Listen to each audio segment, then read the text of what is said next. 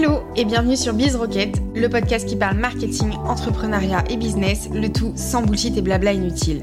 Je suis Lola, coach en stratégie digitale et business et j'accompagne les entrepreneurs à développer leur visibilité sur le web pour construire une activité rentable et pérenne. Rendez-vous chaque lundi, seul ou accompagné de mes invités, pour commencer ta semaine avec une nouvelle action concrète à implémenter dans ton business.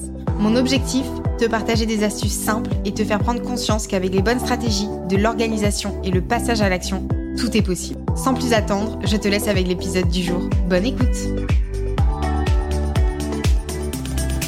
Hello, j'espère que tu vas bien, que tu es en forme pour cette nouvelle semaine. Et aujourd'hui, on va parler de création de contenu, mais pas comme d'habitude. Je veux te montrer en fait que la création de contenu en elle-même, c'est oui une méthode qui est géniale pour attirer tes clients, mais que en fait, la création de contenu seule, si tu fais rien après, ça va pas fonctionner. Ça, ça va pas te suffire pour vendre parce que tout le contenu que tu vois, qui soit publié sur les blogs, sur, euh, des réseaux, sur les réseaux sociaux, en podcast, etc., c'est que la partie émergée de l'iceberg. Si tu es convaincu qu'en créant voilà deux trois carousels euh, sur LinkedIn, tu vas avoir des clients qui vont se bousculer au portillon, bah, je suis désolée de te dire que tu te mets le doigt dans l'œil parce que ça va pas être aussi simple que ça. Et justement, dans cet épisode, je veux te montrer un peu une partie des coulisses, ce que tu vois pas en fait derrière la stratégie de contenu et qui fonctionne à merveille quand c'est bien fait, bien utilisé.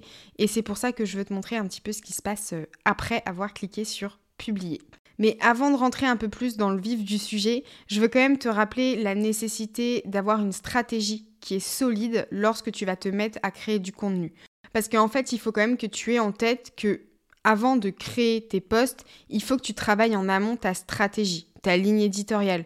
Parce que chaque publication, chaque vidéo, chaque épisode de podcast va s'inscrire en fait dans un cadre qui est beaucoup plus large, une, vision beaucoup plus globale qui va en fait te servir à répondre à des objectifs business.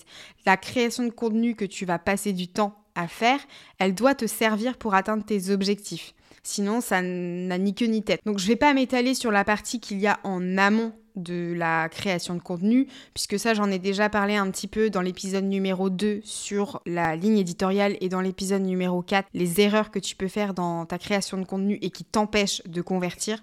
Donc si jamais ces sujets-là t'intéressent, je t'invite à aller euh, écouter les épisodes. De toute façon, je te mets les liens dans les notes de l'épisode, voilà, comme ça tu pourras y accéder euh, directement.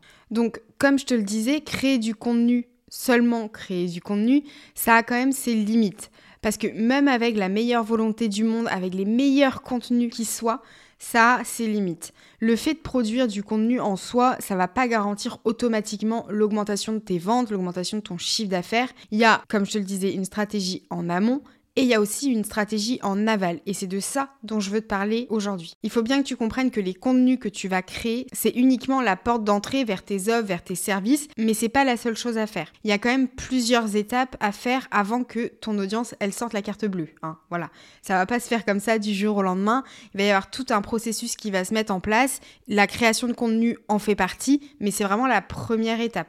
Les contenus que tu vas créer, ça va te permettre d'attirer ta cible, de te rendre visible, mais une fois que tu as appuyé sur publier, si tu te barres tout de suite direct, bah là en fait tous les efforts que tu auras mis dans ta création de contenu, le temps que tu auras passé, bah ce sera un peu réduit à néant et tu auras un peu travaillé pour rien parce que tu vas pas aller au bout des choses. Et justement, c'est après avoir cliqué sur publier que tu as tout un travail à faire. Tu dois encore à ce moment-là faire preuve de proactivité, quels que soient tes canaux de communication, mais en fait, aller engager des conversations avec ton audience, avec ta cible. Les personnes qui commentent sous tes posts ou qui réagissent euh, à tes stories Instagram par exemple.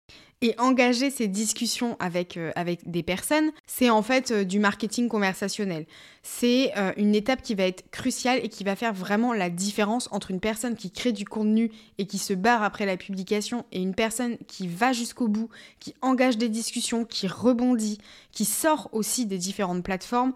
Là, ça va faire toute la différence. Parce que quand tu vas aller engager de vraies discussions avec les personnes, ça va aussi leur montrer que tu es à l'écoute de leurs besoins, de leurs préoccupations et que tu es disponible pour leur répondre de manière la plus appropriée possible et pour les aider jusqu'au bout. Et en intégrant le marketing conversationnel à ta stratégie commerciale globale, tu vas déjà, un, maximiser tes résultats, ne pas créer du contenu dans le vide et t'épuiser, et tu vas aussi pouvoir ajuster plus facilement ta stratégie de contenu parce que tu vas avoir ces feedbacks en continu. Et donc là, tu vas me dire, mais ok, c'est bien beau le marketing conversationnel, tout ça, tout ça, mais comment on fait? Concrètement, comment ça marche je vais te donner plusieurs exemples très concrets parce que j'ai pas du tout envie de te faire une définition Wikipédia. Je pense que ça, tu peux le faire à ma place. Par exemple, il y a un post LinkedIn que j'avais fait qui avait super bien fonctionné.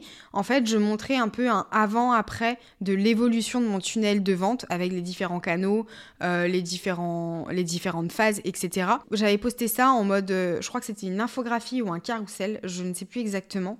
Euh, je pourrais essayer de te le retrouver, je te le mettrai dans, les notes de l'épisode. J'avais eu énormément de commentaires et notamment il y avait plusieurs personnes qui m'avaient dit euh, Oh mais ça a l'air tellement facile vu comme ça, euh, moi jamais je pourrais faire ça. je m'en sens pas capable. Enfin, c'était quelque chose comme ça.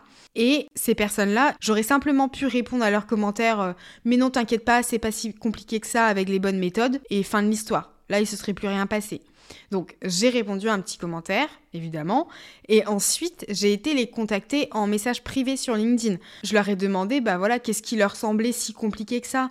Qu'est-ce qui les freinait? Qu'est-ce quelle était leur problématique actuelle? Pourquoi elles n'arrivaient pas à avoir les résultats qu'elles souhaitaient, etc. J'ai vraiment creusé, creusé. Et de cette discussion-là est abouti, en fait, la personne m'a demandé, bah, ce serait, ce serait bien qu'on s'appelle pour en discuter de vive voix, voir ce que tu proposes, parce que ça m'intéresse vraiment. Donc, suite à ce poste-là, j'avais eu trois personnes euh, au, téléphone en, appel découverte.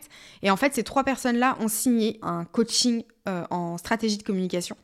Et si j'avais pas été proactive et si j'avais pas envoyé des messages à ces personnes-là, la vente, elle se serait pas faite.